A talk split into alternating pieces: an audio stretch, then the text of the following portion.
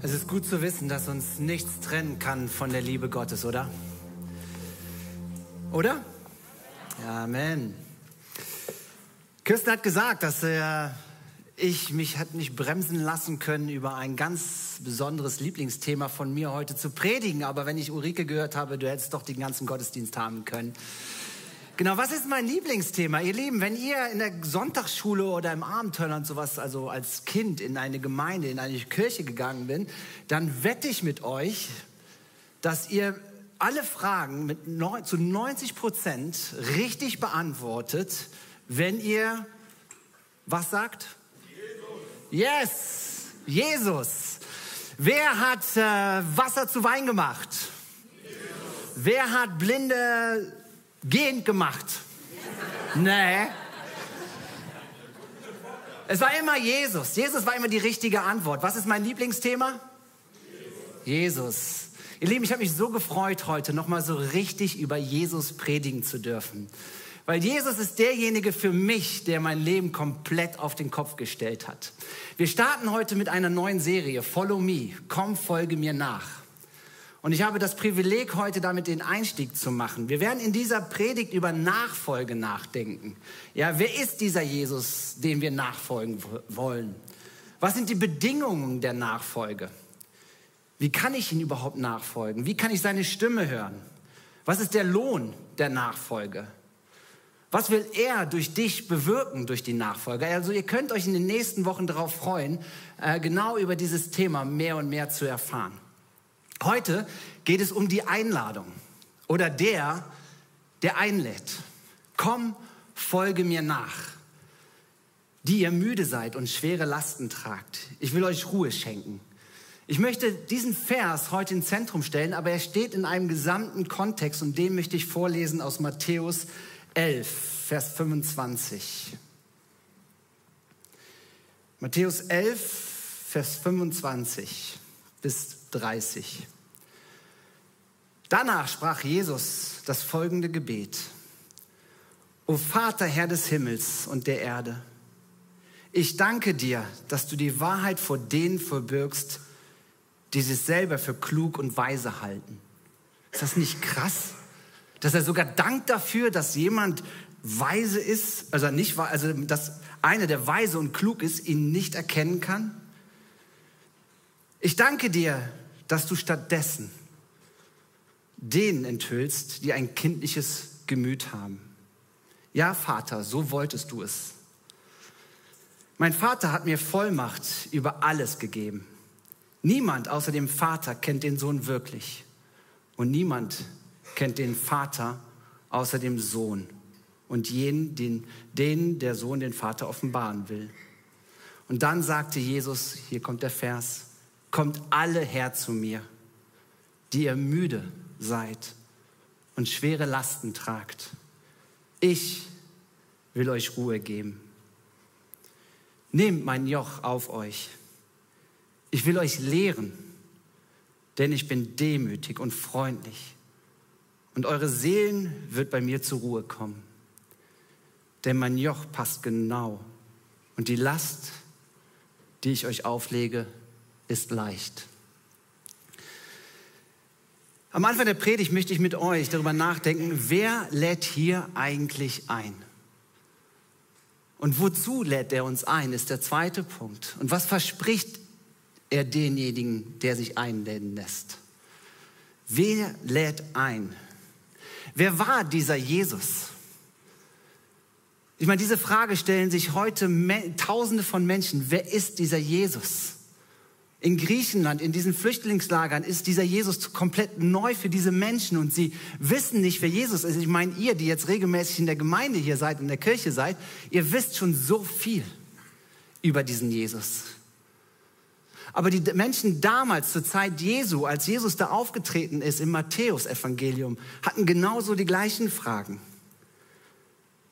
O Vater, Herr des Himmels und der Erde, ich danke dir, dass du die Wahrheit vor denen verbirgst, die sich selbst für klug und weise halten. Ich danke dir, dass du sie stattdessen denen enthüllst, die ein kindliches Gemüt haben. Ja, Vater, so wolltest du es. Jesus im Neuen Testament war für die Menschen, die Jesus erlebt haben, total fremd. Anders als erwartet. Er vollbrachte Wunder, er heilte Kranke, hat ausgestoßen ganz besondere Aufmerksamkeit geschenkt. Er trieb böse Geister aus. Er gab Blinden die Augenlicht wieder.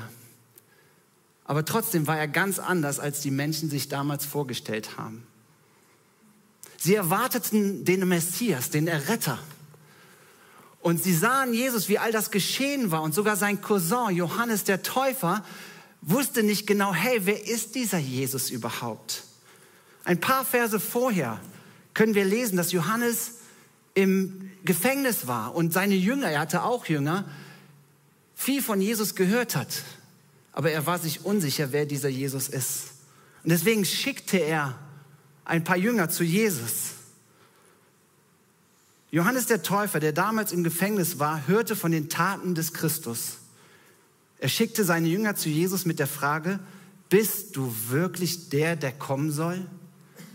Oder sollen wir auf einen anderen warten? Jesus antwortete ihnen, geht zurück zu Johannes und berichtet ihm, was ihr gesehen und gehört habt. Blinde sehen, Gelähmte gehen, Aussätzige werden gesund, Taube hören, Tote werden zum Leben erweckt und den Armen wird die gute Botschaft verkündet. Die Menschen damals hatten genauso eine große Unsicherheit. Wer ist denn dieser Jesus, der sagt, komm, folge mir nach? In diesen Versen, in diesen ersten Versen, die davor stehen, steht, dass Jesus dafür dankt, dass Gott nicht denen ihn offenbart, die klug und weise sind, sondern die ein kindliches Gemüt haben, die, die unwissend sind. Ihr Lieben, wir gehören zu einer Generation an, die so viel Wissen zur Verfügung haben. Mit einem Klick können wir genau wissen, was wir wissen wollen. Und wir sind stolz darauf. Wir sind stolz darauf, dass wir so viel wissen, so viel kontrollieren können mit unserem Wissen. Aber ihr Lieben, ich muss euch sagen, das ist nicht der Zugang, um Jesus zu erkennen, wen er ist. Weil was steht hier? Die ein kindliches Gemüt haben. Natürlich kann man Jesus auch intellektuell versuchen zu begreifen. Intellektuell zu verstehen, diesen historischen Jesus. Man kann ihn sogar studieren. Es gibt Tausende und Abertausende von Büchern, die Wissen anhäufen über Jesus. Aber um Jesus wirklich zu begreifen, der, der einlädt, musst du ein kindliches Gemüt haben. Ein Glauben haben, dass für Jesus nichts unmöglich ist. Wisst ihr, als damals, als ich in dieser Sonntagsschule war, da konnte ich daran glauben, an diese ganzen Wunder. Und ich konnte lauthals schreien, ja, es ist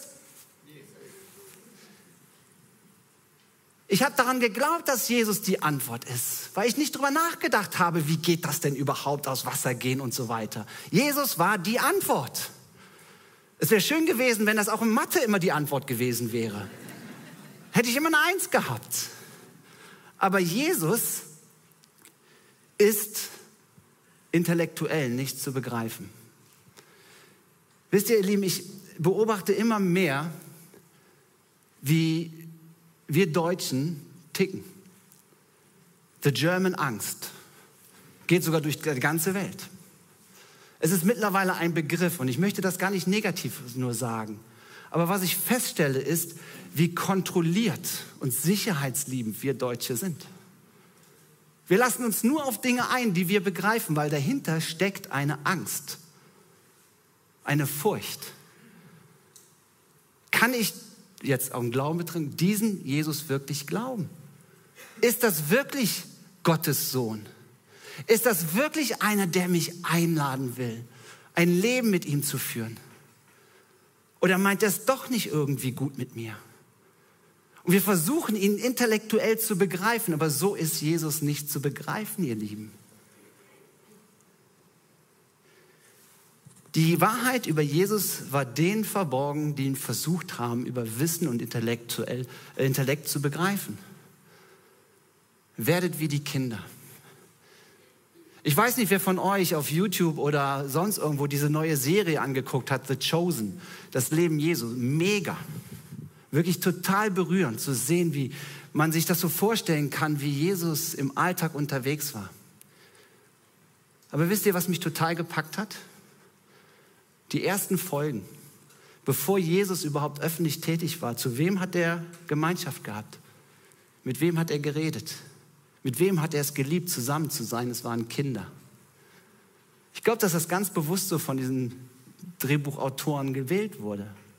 Weil Jesus möchte dich, möchte dir begegnen in deinem Kindsein. Er weiß, wie du tickst. Er weiß, wie viele Mauern du aufgebaut hast in deinem Leben. Wie viele Schutzmechanismen du aufgebaut hast durch Verletzungen. Oder vielleicht auch durch ja, negative Erfahrungen. Aber Jesus möchte vor allen Dingen zu dir als Kind reden. Komm her zu mir, der du mühselig und beladen bist. Komm her zu mir, der so viel Sorgen mitträgt, Ängste, Kämpfe, Furcht. Komm her zu mir, ich gebe dir ein Joch, was zu dir passt. Wisst ihr, als ich Jesus versucht habe, intellektuell zu begreifen, konnte ich es nicht. Und Jesus ist mir auch nicht intellektuell begegnet. Er ist mir als Mark, als Kind Mark begegnet. Mark, mich gibt es wirklich. Komm, folge mir nach. Es war ein Aufruf von Jesus. Und ihr Lieben, dieser Aufruf hat es mir bestätigt, dass es diesen Jesus wirklich gibt. Wir leben nicht mehr von, wir leben, unsere Sicherheit gründet auf das, was messbar ist, was kontrollierbar ist, was sichtbar ist. Aber Gottes Reich ist nicht sichtbar. Gott ist nicht sichtbar. Er wird sichtbar durch uns Menschen, durch seine Liebe.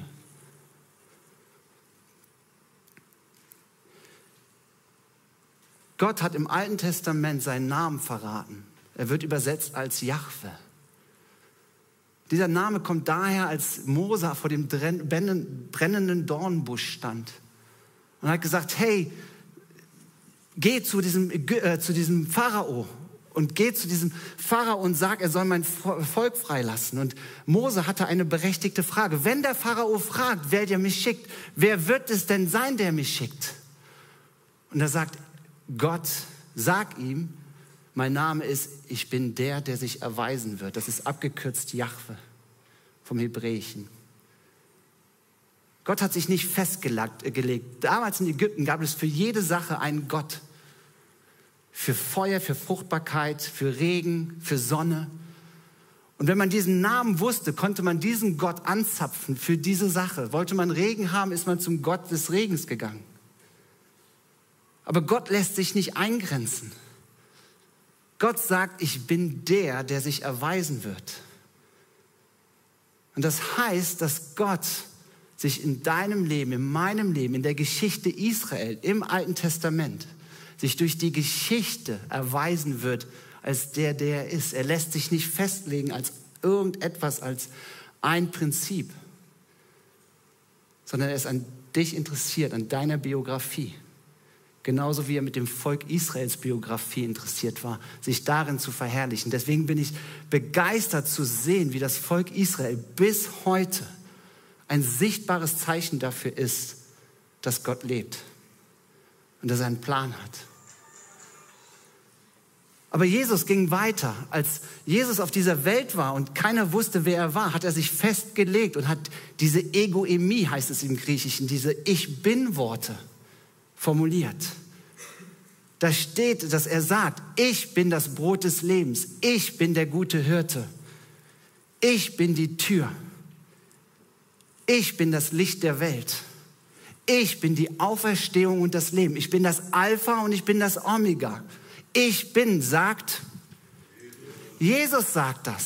Jesus legt sich hier fest und diese ganzen Bilder, die er benutzt, benutzt er, um deutlich zu machen, wie er ist. Er möchte, dass wir begreifen, dass er der Sohn Gottes ist. Dass er auf diese Welt gekommen ist. In Johannes 9 steht eine ganz interessante Geschichte. Und zwar geht es darum, dass da ein Mensch war, der von Geburt an blind war, so steht es da. Und er saß da am Wegesrand und hörte sich wie, hörte zu, wie Menschen auf einmal stehen geblieben sind und über ihn geredet haben. Und da fragten welche, hey, ist er selber schuld, dass er von Geburt an blind ist oder waren seine Eltern so sündig, dass er blind geworden ist? Und dann hörte er eine Stimme, die gesagt hat aus diesem äh, Pulk von Menschen, keiner von beiden ist schuld. Er ist blind, weil ich mich an ihn verherrlichen will. Und er hörte, wie einer angefangen hat, in den Boden zu rotzen und dieses, diese Rotze mit Dreck vermischte. Und er hat gesagt, was passiert jetzt?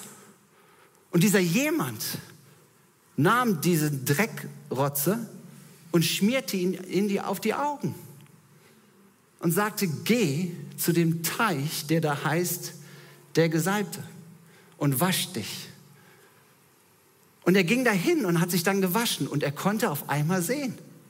Und die Menschen fingen an zu sagen, hey, das ist doch nicht der, der von, blind, äh, von Jugend an blind war. Es ist ein ganz anderer. Und sie haben ja seine Eltern geholt und haben gesagt, hey, ist das ein anderer? Nein, es ist unser Sohn. Ja, aber wie kann er denn geheilt sein? Wer hat dich denn geheilt? Und dann fingen sie an, darüber zu reden, dass es Jesus war. Und wer ist denn dieser Jesus? Ist das ein Prophet? Ist das ein Prophet, der das gemacht hat? Wer war dieser Jesus, der das machen konnte? Und sie, äh, dieser Blinde wurde dann sehend vor den Pharisäern gezogen. Und die Pharisäer fingen wieder an, mit viel Weisheit und gebildet sein, über diesen Jesus zu überlegen, wer ist das? Und sie sagten zu dem Blinden, gib Gott die Ehre und sage die Wahrheit, denn wir wissen, dass dieser Mann ein Sünder ist. Sie betiteln Jesus hier als Sünder. Aber dieser Blinde, der ein Wunder erlebt hat, hat gesagt, ich habe keine Ahnung, wer dieser Jesus ist. Ich weiß es nicht. Ist es ein Prophet? Keine Ahnung. Ob das ein sündiger Mensch ist? Keine Ahnung. Aber eins weiß ich.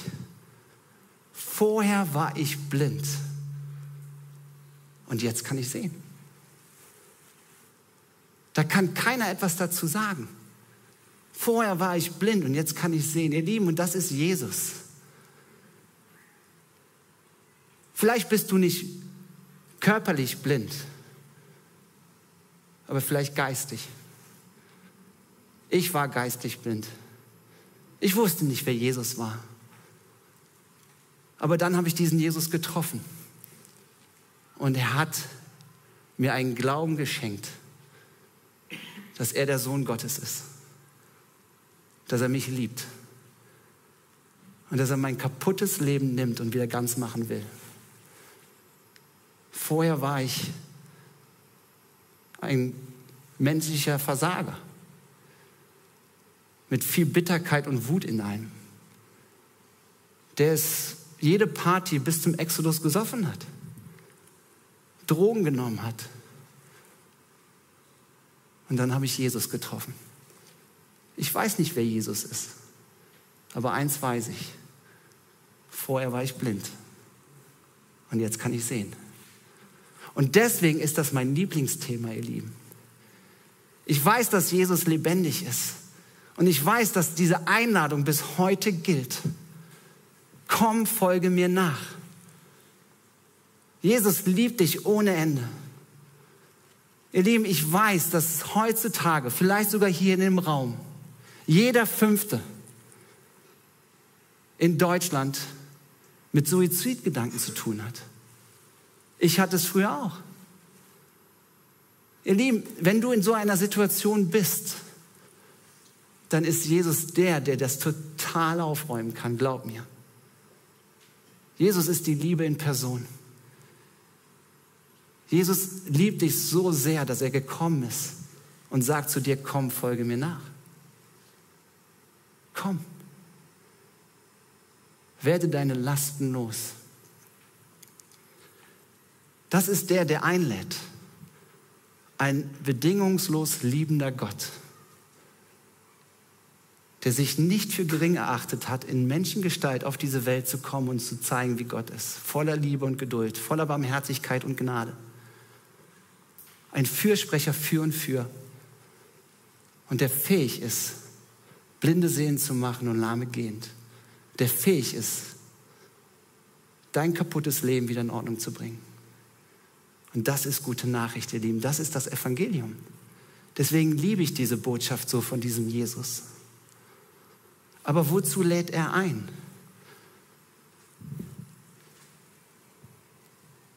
Wozu lädt Jesus ein? Da steht nicht, glaub an mich und lern von mir, sondern da steht, komm alle her zu mir und lern von mir. Es geht um Nachfolge und nicht um Glauben. Viele glauben, dass es Jesus gibt, dass er Sohn Gottes ist.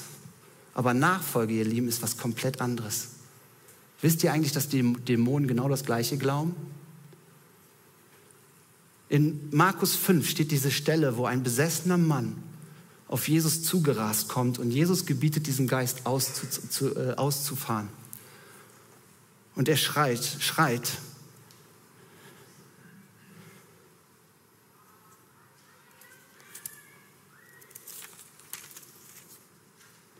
Was willst du von mir, Jesus, Sohn des Höchsten, des Allmächtigen? Das schreit ein Dämon. Ein Dämon wusste das, dass er ein Sohn Gottes ist. Und vielleicht denkst, glaubst du das auch. Aber das, der große Unterschied ist nicht der Glaube, sondern die Nachfolge. Komm, folge mir nach und lern von mir. Das bedeutet, dass man Jesus nicht nur akzeptiert und daran glaubt, dass er für einen gestorben ist, sondern dass man ihm nachfolgt. Ihr Lieben, und damit beginnt einer der größten Abenteuer meines Lebens. Als ich das begriffen habe, dass es darum geht, Jesus nachzufolgen. Wenn ich im Gespräch bin mit Leuten, die nicht glauben und die mich fragen, bist du Christ, habe ich gesagt, nee. Ich bin kein Christ, sondern ich bin ein Nachfolger von Jesus. Ihr Lieben, Nachfolge von Jesus ist was komplett anderes, als an Jesus zu glauben. Es ist so, als ob du wirklich jemanden hinterhergehst. Und die jüdische Tradition sagt das dass wenn man einen Rabbi hat, dann gibt es nichts Größeres, als im Staub des Rabbis hinterherzugehen. Dass der Staub des Rabbis auf einen fällt. Und so hat Jesus auch damals diese zwölf Jünger und diese 70 Leute und noch mehr genommen, dass sie ihm nachfolgen, um von ihnen zu hören und zu leben. Wisst ihr, Jesus hat so viel geschrieben über alles unseres Lebens, wie wir mit unserer Ehe, mit unseren Ehepartnern umgehen, wie wir mit Finanzen umgehen sollen wie wir Menschen lieben können.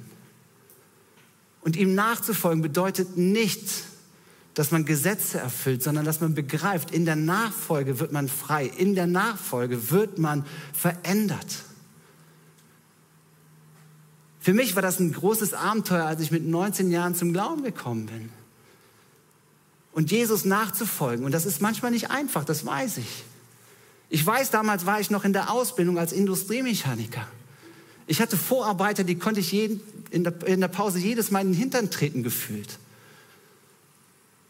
Ich wurde ungerecht behandelt. Ist halt so in der Ausbildung, man ist halt Stift. Aber wisst ihr, ich habe auf einmal begriffen, Jesus will, dass ich einen Unterschied erzeuge und dass ich ihm nachfolge. Er möchte, dass du ihm nachfolgst in deinem Job, in deiner Familie, mit deinen Kindern. Die Frage ist, wie macht man das?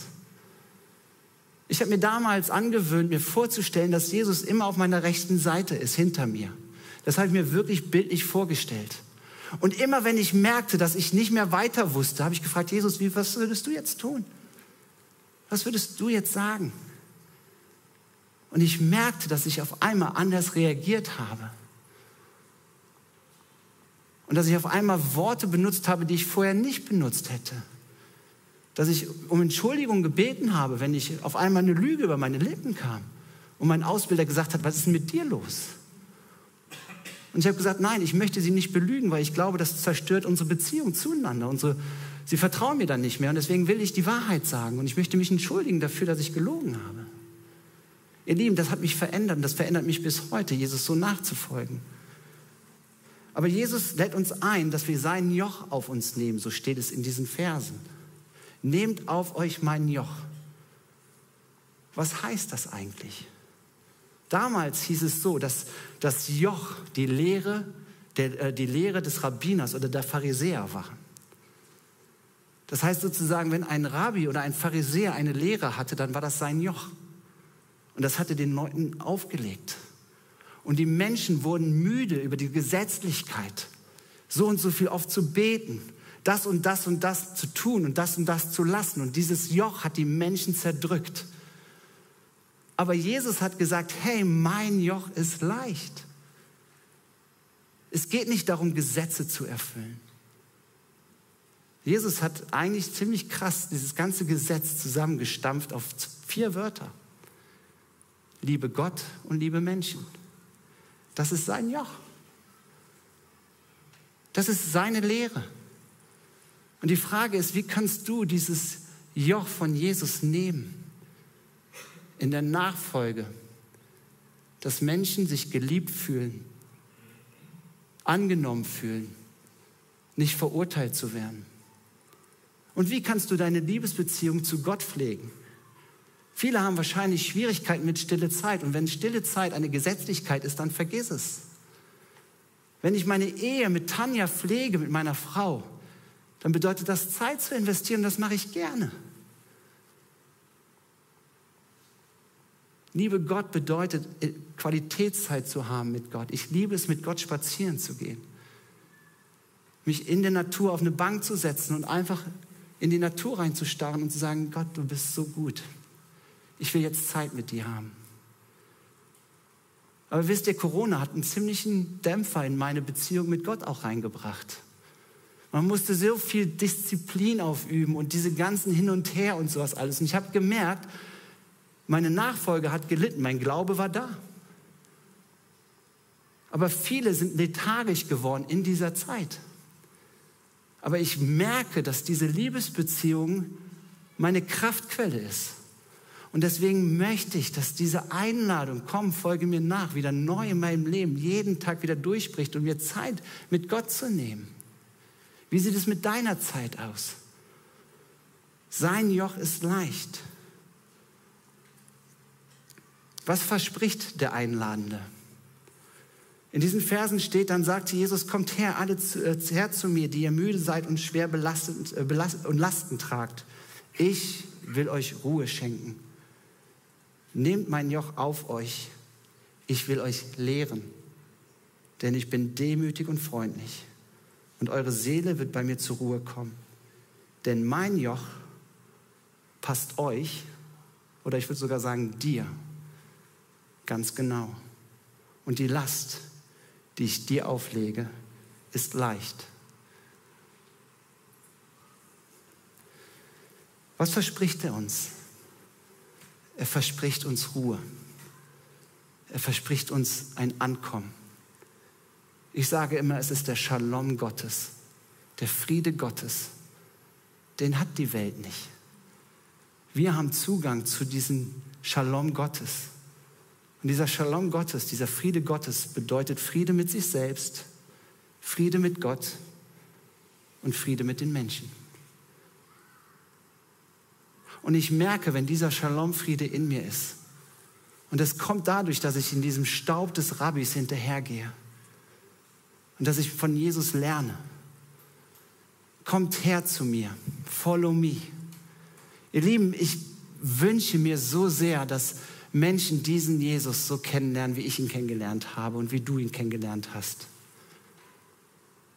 Jesus streckt die Hände aus nach dir und sie sind durchbohrt von Menschen, die ihn abgelehnt haben. Menschen, die ihn verurteilt und verspottet haben. Aber diese Wunden trägt er für dich. Und wenn du dich verspottet, ausgegrenzt, am Boden liegen spürst, dann ist er da und sagt, komm, folge mir nach. Ihr Lieben, ich komme jetzt gleich zum Schluss. Ich weiß, dass viele von euch schon lange mit Jesus unterwegs sind und ihm nachfolgen. Ich möchte aber vor allen Dingen zu den Menschen reden, die Jesus noch nicht in ihr Leben hineingelassen haben. Vielleicht bist du so jemanden, der Suizidgedanken hat. und du denkst, mein Leben ist so kaputt, da kann auch ein Jesus nicht helfen, dann sage ich dir doch, das kann er. Jesus streckt seine durchbohrten Hände aus zu dir. Und wenn du merkst, dass, so wie Jesus sagt, er ist die Tür, dann kann ich dir aber auch sagen, du hast eine Herzenstür, die du vielleicht noch nie aufgemacht hast, aber du hörst es auf der anderen Seite klopfen, weil Gott da ist. Und du willst diesem Ruf folgen, dann möchte ich dir Mut machen, diesen Tag, den 19.09. zu deinem Tag zu machen. Jesus ist gekommen und breitet seine Arme aus für dich. Er lädt dich ein, in ein Leben reinzukommen, wo du ihm nachfolgst. Und wenn du das spürst, dass er heute an deiner Tür klopft, dann möchte ich dir Mut machen, aufzustehen. Als bekennendes Zeichen, hier sind wir Familie Gottes. Wir sind alle gerecht gesprochene Sünder. Wir haben das erlebt, dass Jesus der Einzige ist, der wirklich dieser Weg, die Wahrheit und das Leben ist. Aber ich mache dir Mut dazu, aufzustehen. Und wenn du am Monitor bist, dann brauchst du nicht aufzustehen, aber hebe deine Hände so auf und empfang diese Liebe Gottes. Aber ich möchte aber auch die jetzt einen zweiten Aufruf machen, die mehr Glauben als Nachfolge gelebt haben, die genau gemerkt haben, hey, ich habe diese Nachfolge vergessen oder sie war mir nicht so wichtig. Ich möchte es neu ernst nehmen, in diesem Staub des Rabbis hinterherzugehen. Ich möchte dieses Abenteuer erleben, dass er mich in die Berufung hineinführt, die er für mich gesucht hat. Da möchte ich dich auch bitten, aufzustehen. Als sichtbares Zeichen dafür, weil das sieht die sichtbare und die unsichtbare Welt. Dass du sagst, hey, ich möchte diesem Jesus in meinem Alltag neu nachfolgen. Also für die, die das Klopfen hören, bitte ich dich aufzustehen und für die, die sagen, hey, ich möchte Jesus konkret in diesen nächsten Wochen wieder neu nachfolgen, dann mache ich dir den Mut, jetzt aufzustehen und ich möchte für dich beten. Super. Halleluja. Ja. Ihr Lieben, deswegen machen wir Gemeinde. Aus nichts anderem. Wir sagen, hier steht sogar an der Wand mehr Jesus. Wir können tolle Gottesdienste feiern, darum geht es nicht. Jesus ist die lebendige Kraft, ihr Lieben. Und ich freue mich über jeden, der jetzt aufsteht oder die Hand am Monitor aufgehängt hat. Und ich möchte dich unter diesen Segen stellen. Jesus, ich danke dir dafür, dass hier Menschen sind, die wirklich einen Hunger haben nach mehr Leben von dir. Ich danke dir dafür, dass sie ihre Herzen aufgemacht haben für dich. Jesus, du bist intellektuell nicht zu packen weil du ein persönlicher Jesus bist und du kommst jetzt jeden, wie er ist, in sein Leben hinein und dafür danke ich dir. Ich bete dir jetzt auch für die, die ja auch wirklich zu stark in diesem nur im Glauben gelebt haben, aber die Nachfolge äh, vernachlässigt haben. Ich bete dich darum, dass du ihnen Aha-Momente gibst, wirklich in diesem Staub von dir hinterherzugehen. Und dass sie diese Lehre erfahren, die leicht ist. Deine Liebe ist leicht. Durchflute sie mit deinem Geist. Und ich danke dir dafür, Vater, dass du wirklich deinen Sohn geschickt hast. Ich danke dir dafür, dass das keine, kein toter Glaube ist, sondern lebensverändernde, weltverändernder Glaube ist. Und ich bete jetzt für jeden, der hier eine Entscheidung getroffen hat, unterstelle ihm deinen Schutz und deinen Segen. Und alle anderen, Lasst uns für die, die aufgestanden sind, eine Entscheidung getroffen haben, einen fetten Applaus machen, damit der Gott im Himmel geehrt wird und dass die Welt erschüttert wird.